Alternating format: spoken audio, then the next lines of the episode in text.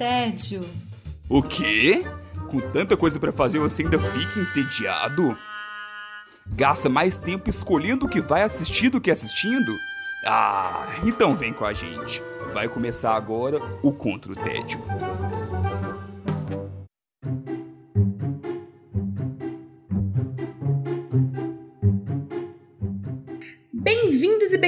Ao Contra o Tédio. Meu nome é Silvia Gostaferro e eu estou tomando esse podcast por um dia. Uau! Brincadeirinha, gente, estou aqui substituindo brevemente Sara Druta, mas ainda numa missão de te tirar do tédio. Hoje temos Maíra Bancaion aqui comigo, segurando minha mão de host. Tudo bem com você, Maíra? Tudo ótimo, Silvinha. Um prazer ter você de host. Silvinha. Quem me chama de Silvinha, Maíra? Silvete, meu amor. Silvete. e temos também um convidado especial, Felipe, também mais conhecido como Guma Santiago. Senhor Maíra, tudo bem? Bem-vindo, Guma. Tudo ótimo, Silvete. É prazer estar aqui pela primeira vez. Finalmente. Finalmente. Falamos de você sempre, porém nunca esteve aqui. e Agora está aqui dando ar da sua graça. Tô até emocionada. É uma verdade. Mas calma, calma, você, guerreirinho guerreirinha, ainda não é o nosso prometido episódio de especiais de comédia. Um dia há de acontecer, né, Maíra? Há de acontecer. Está- Acho que eu não vou estar nele, né? Mas tá tudo certo. Eu vou estar. Estamos aqui para um episódio regular. E hoje a gente vai começar com você, Maíra. Como é que você está combatendo o seu tédio? Estou combatendo o meu tédio, tentando me reinserir na sociedade. Eita, É, puxado. e não tem nada de comédia, puxado. O trem aqui tá. Não tem nada de comédia. Tem nada de comédia. É, combatendo meu tédio assistindo Imperdoável, que é um filme que saiu na Netflix no final do ano passado, que é com a queridíssima, maravilhosa Sandra Bullock. E que é maravilhoso esse filme. Pois é, eu também gostei muito. Fiquei aqui antes de trazer esse filme lendo as críticas, compreendo as críticas, mas discordo delas. Então, assim, deixa eu ir para a pequena sinopse para dizer do que, que se trata Imperdoável. Bom, é, é um filme inspirado numa minissérie que tem o mesmo nome, que é uma minissérie de 2009. É, e aí conta a história dessa mulher que é a Ruth é, Slater, que ela é, comete um crime e paga uma, uma. Ela é condenada e aí ela fica presa por vi- 20 dias e ela sai em liberdade. Então a gente começa a assistir ela saindo em liberdade e ao longo do filme a gente fica sabendo o que, que aconteceu com ela. Gente, deixa eu corrigir esse erro seríssimo. A protagonista do filme Imperdoável, a Ruth Slayer, ela passou 20 anos na prisão. Se ela tivesse passado 20 dias na prisão, o filme não faria o menor sentido. Então tá aí, ó. Corrigindo, Ruth Slayer passou 20 anos na prisão e a gente acompanha a história dela quando ela vai ser reinserida na sociedade. A reinserção dela na sociedade é bem difícil, não é uma coisa é, light de ver, inclusive Sandra Bullock tá brilhante nesse papel, porque ela, ela parece assim abatida o tempo inteiro, ela passa por violência o tempo inteiro, ela passa por privação o tempo inteiro. E a gente vê o quão difícil pode ser a reinserção de alguém que foi condenado por um crime, principalmente um crime de assassinato. Para além da reinserção natural de alguém que ficou muito tempo reclusa na prisão e toda a- e toda a- o alerta que a prisão, a prisão vai causar nas pessoas depois, ela tem vários é, trejeitos assim de quem está se protegendo o tempo inteiro. Sim, Ela- e ela faz isso muito bem, né? Muito bem. Ela segura uma bolsa dela o tempo inteiro, assim, você vê que ela tá sempre desconfiada. É, Para além disso, ela ainda quer, tem que conviver com a realidade das pessoas que foram atingidas pelo crime que ela cometeu, que foi de assassinato. O preconceito da sociedade que não perdoa ela pelo crime, apesar dela ter sido presa e teoricamente ter pago por esse crime. Então, esse acho que é o ponto do filme. Se a gente quando a gente assim qualquer pessoa quando condenada ela paga para a sociedade ela realmente pagou ou se tem um julgamento moral que vai levar para o resto da vida. E ela tenta ter o contato com a irmã dela que tinha cinco anos na época do, do crime e foi adotada por uma família então ela passa por várias situações bastante desafiadoras E Sandra Bullock tá assim maravilhosa nesse papel, ela tá incrível. O que eu gostei muito desse filme é, é que eu nunca realmente parei para pensar é, no, do outro lado, né? No lado de quem tá.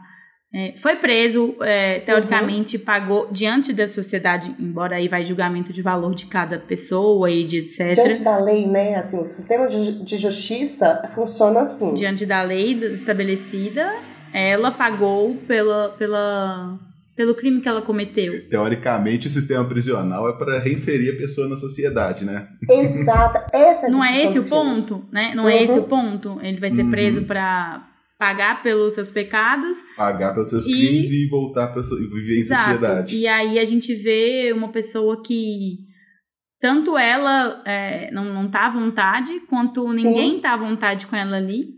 Então, até é, a parte do emprego dela, é, é, o emprego que ela consegue.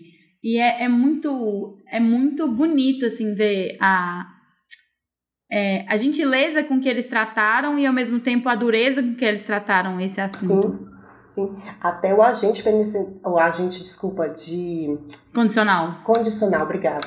O agente condicional dela faz um diálogo com ela constante sobre o crime define ela ou não. E essa é o, é o eu vou deixar aí a, a, aberto para vocês irem lá assistir o filme. Então, se o tempo inteiro tá nisso, ela agora é uma assassina ou ela é uma mulher que já pagou por este crime?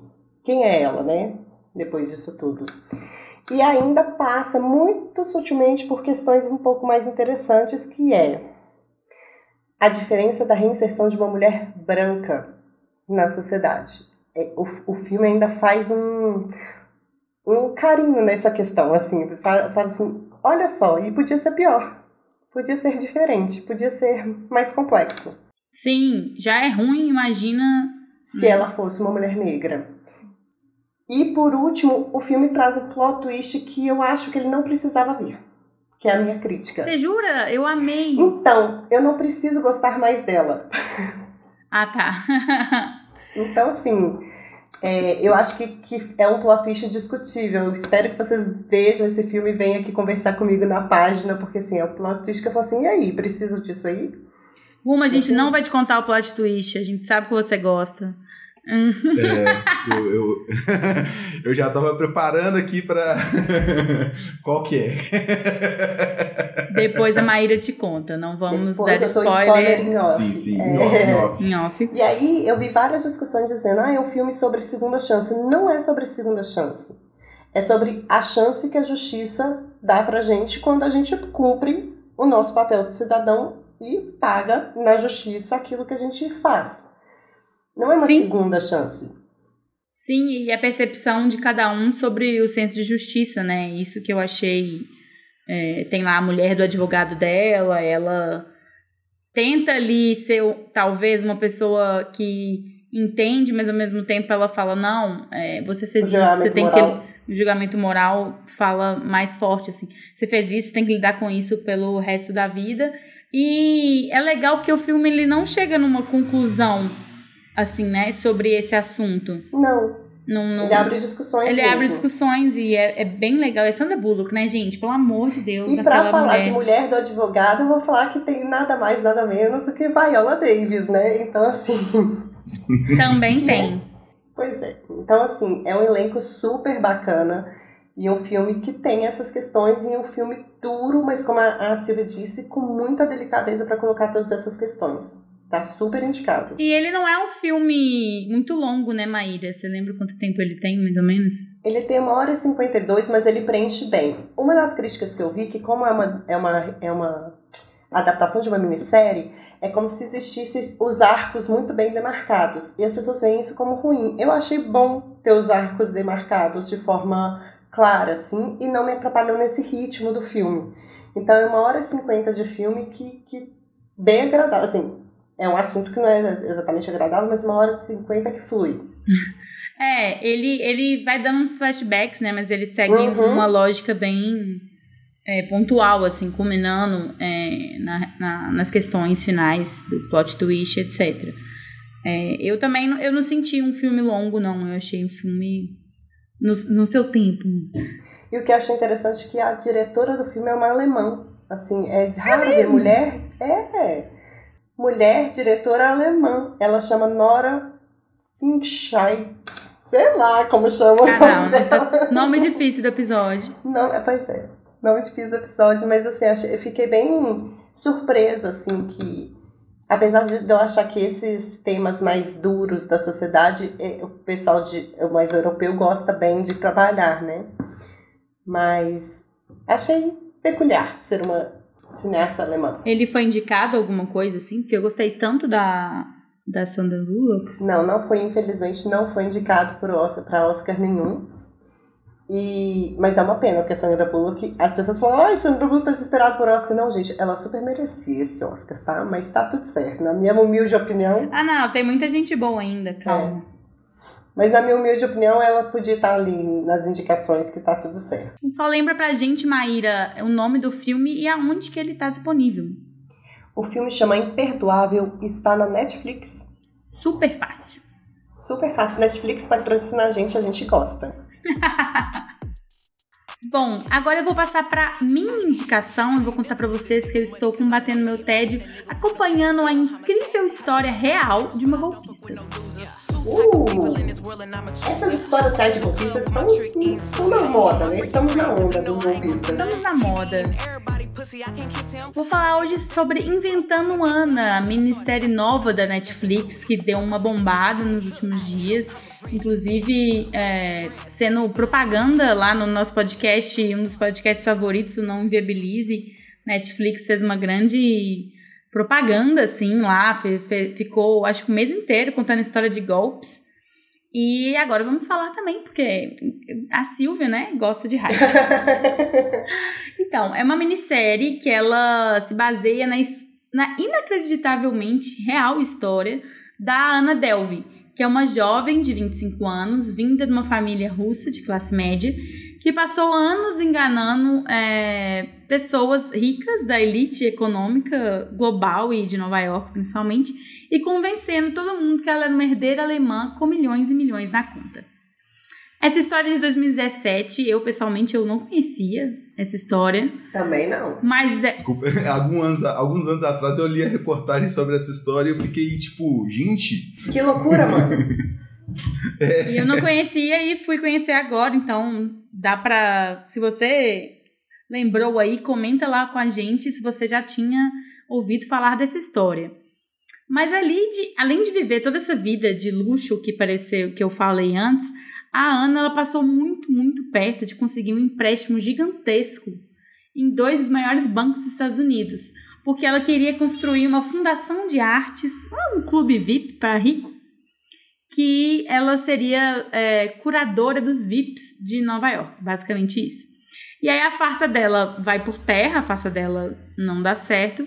E essa história é, da herdeira falsa foi registrada por uma jornalista do, da revista New York, um dos artigos mais lidos da história da publicação, que é exatamente como chegou no Guma. exatamente esse artigo. É isso pode dizer como vai por terra, porque eu sempre fico pensando que golpista é muito esperto, mas quem bota a história na. né, enquadra a história e fala, olha, isso aí é falso, eu acho mais esperto ainda. É, não é, não é bem spoiler. É um acaso. É, mas, e é um acaso, né? Não é tipo alguém que você é uma golpista, não. É várias coisas que vão acontecendo e culminam é, nisso, assim. Ela é, ela, é, ela é pega no pulo de algumas coisas. Não é prenda-me se for capaz, assim. Exato. Mentira não começa a sustentar mais. Exatamente. A mentira dela, que é em si muito boa, mas não se sustenta em algumas partes. É, é literalmente cair por terra. Não é que ela é pega no flagra, sabe? Ela vai, vai acontecendo e vai passando. Entendi. E no início de cada episódio aparece muito uma jogada de texto assim na paisagem de Nova York. É, parece os seguintes dizeres: essa história é completamente verdadeira, exceto pelas partes que foram totalmente inventadas. Que ótimo. Sim, muito maravilhoso. Maravilhoso. Essa série foi escrita pela Shonda Rhimes, gente. Shonda Rhimes é que fez Grey's Anatomy, Bridgerton. É... Ela é muito boa em roteiro. Então, essa série ela tem um roteiro muito bom. Ela não é uma série é, cheia de imagens lindas, maravilhosas. É, é uma série bem feita, muito bem feita, Netflix, né? Mas ela é uma série que excepcionalmente tem um roteiro muito bom, os atores vão muito bem. E, e essa frasezinha é uma piscadela para quem tá vendo e, e, conhece essa regra de Uhum. filme e série baseada em fatos reais.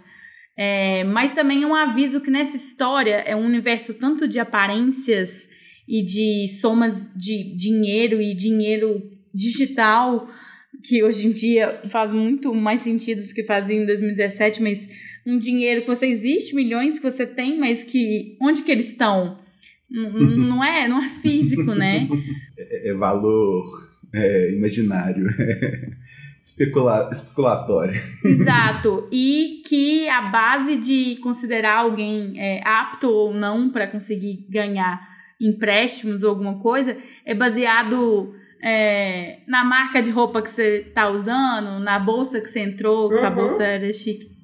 É tão subjetivo quanto o próprio É, dinheiro. a série ela vai contando a história da Ana Delvey é, e também ela conta a história da Vivian Kent, que é a jornalista que escreveu essa história. Ela não é, não é de mesmo nome da jornalista, eles mudam um pouco e eles criam uma história por baixo também da Vivian Kent. Uhum. Então a gente acompanha a história das duas enquanto a Vivian vai descobrindo é, tudo que a Ana fez e como que ela fez, como que ela fez pra chegar lá. A Ana tá presa quando aguardando julgamento enquanto a Vivian vai escrevendo essa história. É, foi bom, muito bom você trazer essa, essa indicação, porque foi indicado pra mim no Netflix, eu, só que tinha sido indicado também no meu Netflix o golpista do Tinder.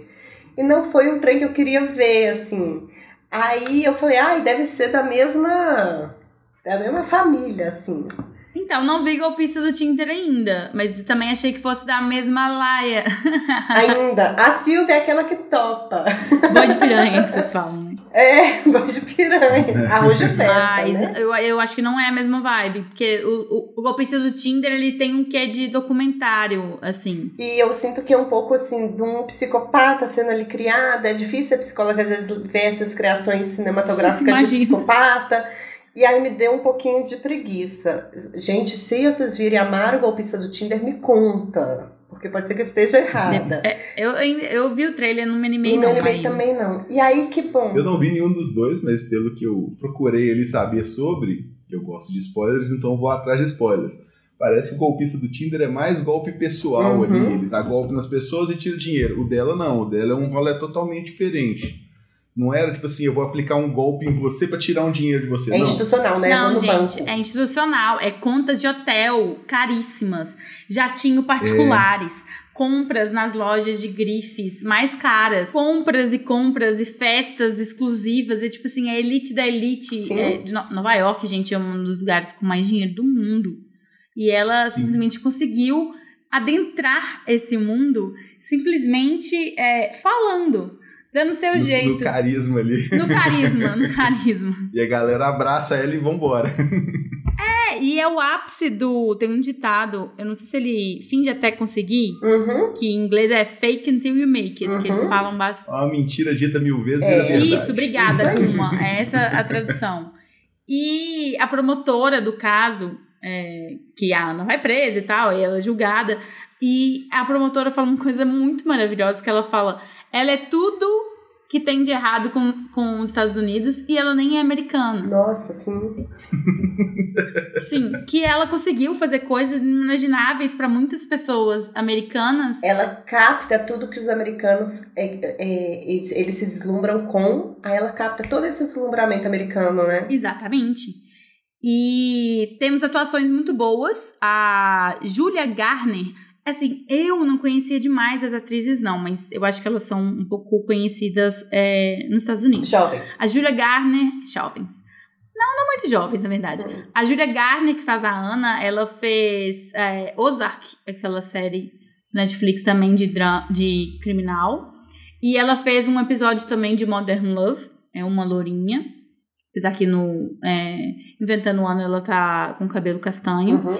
E a Ana Chomsky, também, não sei o sobrenome, que ela ficou muito famosa aqui no Brasil na sua pré-adolescência porque é aquela menina daquele filme O Meu Primeiro Amor. Ai, fofinha. Ela ainda existe. Caramba!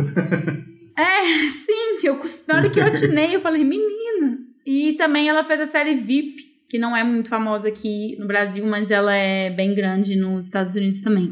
Elas vão muito bem, a Ana principalmente, ela tem um sotaque meio fake, é, russo, ah, americano e. É, Alemão, porque Alemão. ela tenta ser alemã. É. e, e- mas é- ela é russa-alemã e ela fala com sotaque meio da Califórnia. Então, assim, eu achei o sotaque dela é, falsaço, mas propositalmente, sabe? Eu achei. Estereotipado. É, estereotipado, mas assim, no ponto certo pra tudo que ela precisa fazer. Que ótimo. Sabe? Vou assistir. Já, já me ganhou. Vendida. Sim. é muito viciante, gente. É, são nove episódios. perguntar, isso é Eles- minissérie. É minissérie. Uhum. Assim, né? Vai saber, mas é minissérie. É, não tem mais história. Como ela sai, como é que na prisão ela se torna esposa da maior traficante da prisão? Nossa! Aí vira Orange is the New Black. Os episódios têm entre 60 e 70 minutos, são bem É grandes. grande. E o último tem tipo uma hora e vinte. Então, Hum. é denso, mas, gente, eu é, gostei muito. A partir, acho que, sei lá, do terceiro, eu já tava assim, meu Deus, o que que tá pegando? Eu preciso ver mais. Então, Shonda Rhimes tem o poder de te laçar. Tem sim. É, só que não passa no, no Cadê o Chaves? No é, No selo Chaves de pouco tempo. selo Chaves de Tempo. É, não, não passa, né? Mas eu vou assistir mesmo assim. E tava nos top 10 ainda, tá? Eu acho. É, vale muito a pena, bem divertido e, assim, incrivelmente como que isso foi real, sabe? É muito assustador. Assistirei. Assistirei também. Ah, não, vamos assistir junto. Pronto, olha que romântico que tá esse episódio. Aí, ó, achamos.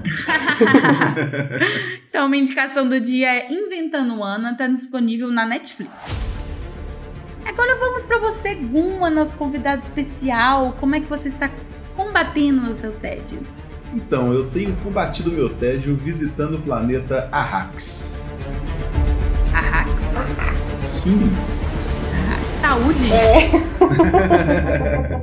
um dos filmes mais aguardados dos últimos tempos, que é o Duna. Hum, Gente, eu vou, eu vou, vou fazer um, um parêntese aqui, então pode até deixar no, no áudio. eu vou precisar de ajuda, porque eu divago nas coisas que eu gosto. E, e Duna é uma das histórias que eu mais gosto da, da vida. Eu sou apaixonado. Então, se eu devagar ou entrar em spoilers, vocês me avisam. a gente te segura nos spoilers. Querido, você veio aqui para devagar sobre Duna. A gente tá aqui todo ouvidos. A gente precisa de alguém que gosta, Guma, pra poder explicar. Eu vou entrar na sinopse de Duna da, da internet e vou fazer um pouquinho da minha sinopse. Por quê? Eu acho que as histórias, é, os focos são um pouquinho diferentes. A sinopse dele, basicamente, é, é sobre o Paul Atreides, que é um jovem brilhante, dono de um destino, além de sua compreensão. Ele deve viajar para o planeta mais perigoso do universo para garantir o futuro de seu povo. Eu, particularmente, discordo fortemente desse, Discordar da crítica a gente já viu. Da sinopse, acho que é a sinopse. primeira vez. Por quê? Porque Duna ela fala sobre uma transição de poder. Nós estamos num, numa sociedade muito avançada, futurista. A humanidade dominou já vários planetas e, e- e vários lugares diferentes, vários planetas diferentes. E a Terra é uma relíquia distante, nem é mais nada importante na sociedade, da sociedade universal. E tem um planeta que é Duna, é, é Arrax no caso, é conhecido como Duna, e ele está passando por uma transição de poder. É, o a sociedade é dividida em como se fossem feudos, e ela está passando de uma casa feudal para outra. E aí que, que entra a história. A, a, a, a Duna está saindo da, do poder dos Harkonnen e indo para os Atreides, e tem um imperador que comanda toda essa, essa transição.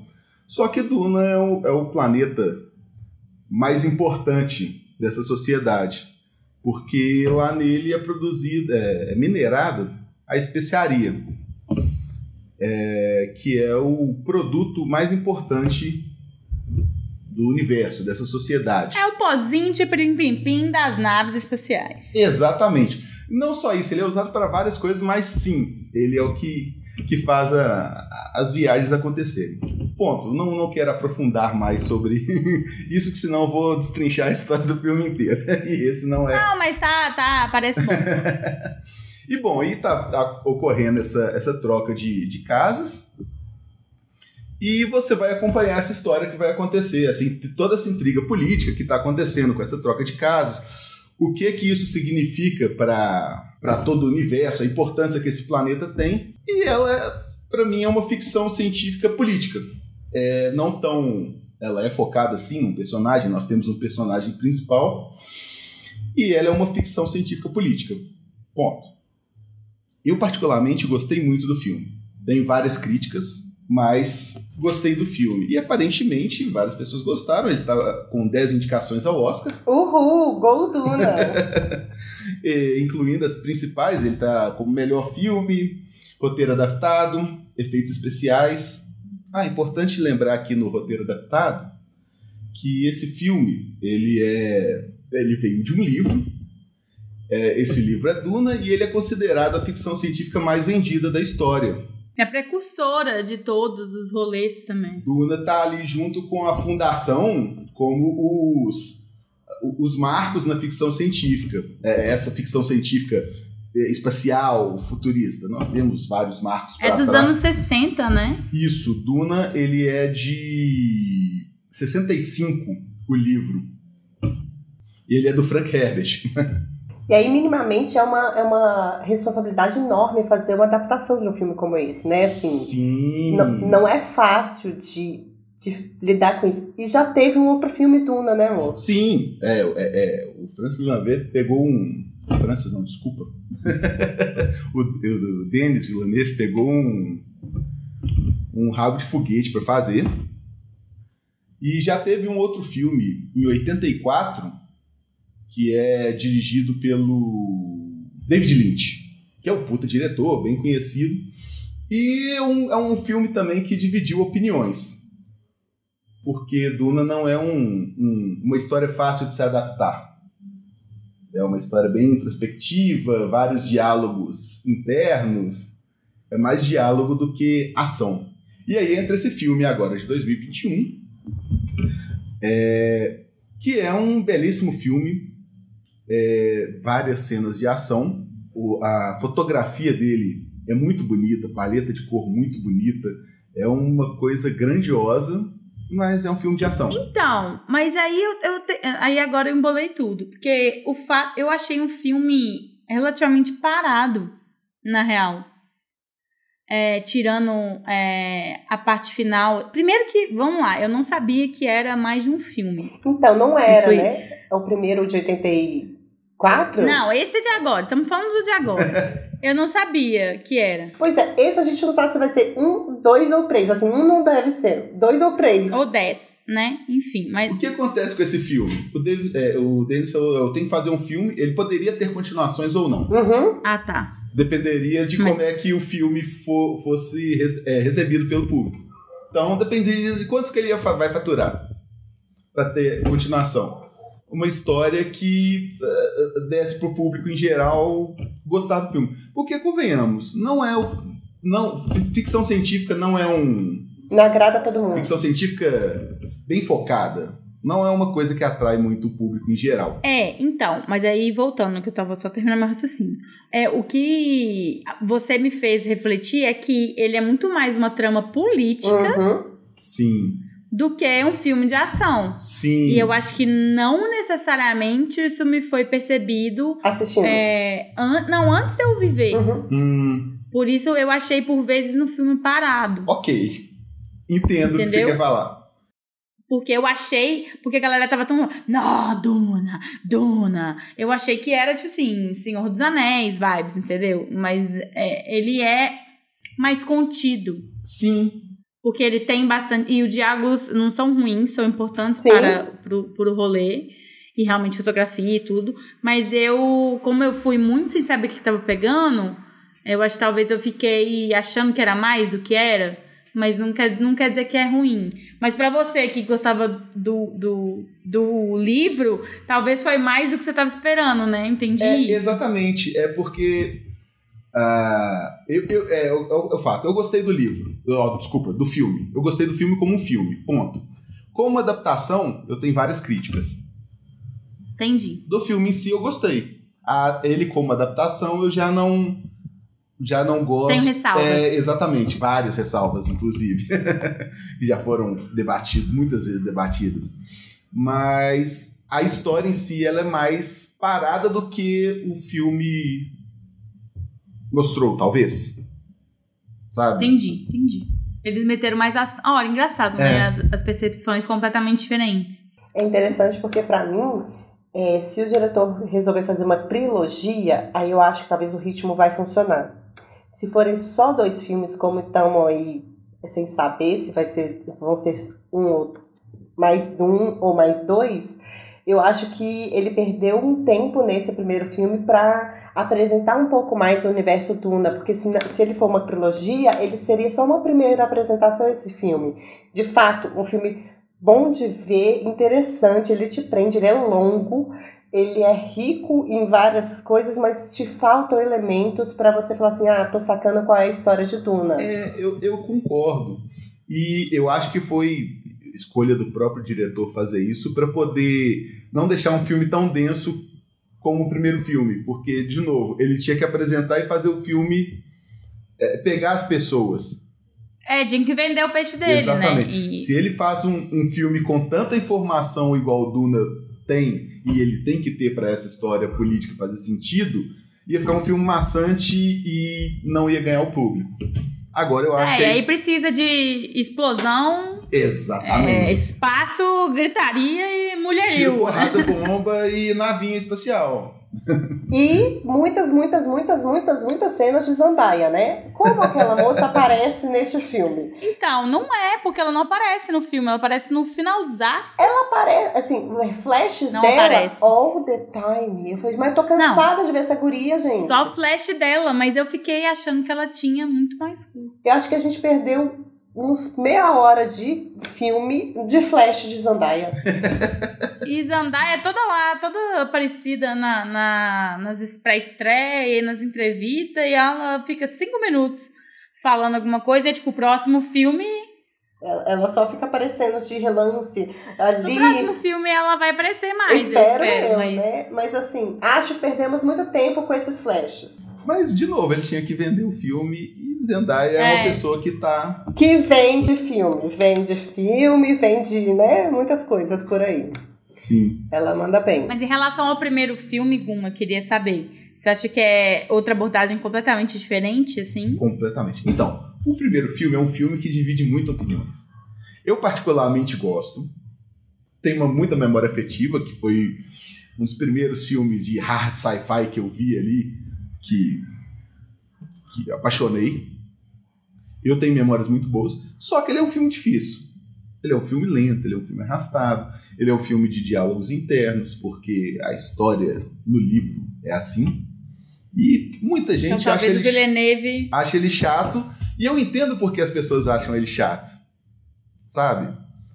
Tem, tem um porquê das pessoas não gostarem dele. Inclusive, o próprio David Lynch, ele, ele e o filme teve, teve- tiveram vários problemas internos ali também, eu não vou entrar no mérito, mas é, diretor contra é, produtor. Várias, várias tretas ali. Tretas. Mas é bem diferente um do outro. Entendi. E, e querendo ou não, você condensou no primeiro filme uma história de 600 páginas em Uhum. 2 horas e 10 de filme. Esse filme agora conta mais ou menos uma metade da história, com, com espaço para aumentar muito mais. Por... Afinal, quantas horas tem Duna 2001? Então, Duna é um filme de 2 horas e 35 de duração. É um filme muito grande. Ele é denso, ele é longo. Eu, particularmente, não. A empolgação faz você nem perceber o quão longo é o filme. e eu fui no. Foi minha volta ao cinema, fui no cinema super empolgado. Mas aí é o fanbase, né, do, do livro. né? Sim. Eu não tinha empolgação do Guma inicial, assim, e foi um filme que me prendeu do início ao fim mesmo, porque eu, a- eu acho que o último, a última parte do filme tem tantas reviravoltas e, e tantos mistérios assim para você começar a compreender que eu acho que é a hora que você estaria cansado, ele ainda te busca mais uma vez e consegue te prender a atenção e fazer você gostar. É um filme que eu também gostei muito. É, tava nos seus preferidos. Tava! ano, né? De 2021 tinha Inclusive, fiquei um pouco chocada, porque zero achei. Mas quando eu vi o Oscar, quando eu vi o Oscar, me, me justificou muita coisa, assim. Realmente, 10 Oscars não é pra Não é pouca coisa, pouca né? coisa, né? E, e eu também dei uma injeção de pilha na Maíra pra esse filme. Esse é o problema do casal, É, entendeu? A paixão É. é contagiante. e eu fiquei muito empolgado quando, quando falaram que ia sair esse filme. Nó. Mas assistam, é um belo filme, sendo você. Fã ou não? Se você for fã de Duna, você já assistiu, não tem, não tem essa conversa. Mas é um, é um filme que vale muito a pena. É um filme que E tem ele já tá em algum streaming, né? já está no HBO Max. Ele saiu dois meses depois que ele estreou no, no cinema no HBO Max. Mas ele ainda tá no cinema, eu acho, em alguns cinemas. Se- Será? É, pode ser que esteja, porque quando ele saiu no HBO, no HBO Max, ele ainda estava no cinema. Porque estava naquela. Sim. sem saber de, de lançamentos de filme, pandemia, e eles tá, a HBO tá saindo, tá lançando os filmes bem cedo na- no, no streaming dela. E um outro ponto que eu acho que é legal de falar, apesar de não ser é, uma categoria que eles estão concorrendo ao Oscar, mas eu achei as atuações de Duna, o elenco como um todo, muito bem selecionado. Ah, mas não é vibe Oscar. Não, não é zero vibe vibe Oscar. Não, eu- é isso que eu quero dizer, porque como a gente acabou de falar que tem 10 Oscars, a pessoa vai falar das atuações, não tem nenhum Oscar para atuação, não. Mas é um elenco muito, muito coeso, muito coerente com a história, é um elenco muito bem selecionado. É um elenco, É. eu achei o elenco muito bom, mas que tem pouca utilização do potencial do elenco. Uhum. Ainda, gente, é, foi o primeiro de três que estou aqui torcendo para ser, para ser três dunas. Casal muito empolgado com Duna. Então, Guma, lembra pra gente aonde tá disponível, mais uma vez, Duna. Então, o filme é Duna e ele está disponível no HBO Max. Beleza, gente. Vamos ficando por aqui hoje, então. Um pouquinho diferente esse formato. Comigo, Silvia Gastaferro, nos vocais, pra assim Uma dizer. delícia, Silvestre. Practically perfect in every way. Espero ter cumprido, é, chegado aos pés de Sara Druta. Mas vamos tentando por aí. Muito obrigada, Guma, por sua presença. Volte mais. Obrigado a vocês, tentarei voltar mais, sempre que, que possível. Sempre que aparecer um filme que ele é fã demais, a gente chama ele pra falar, pra Boa. defender com unhas e dentes. Podem.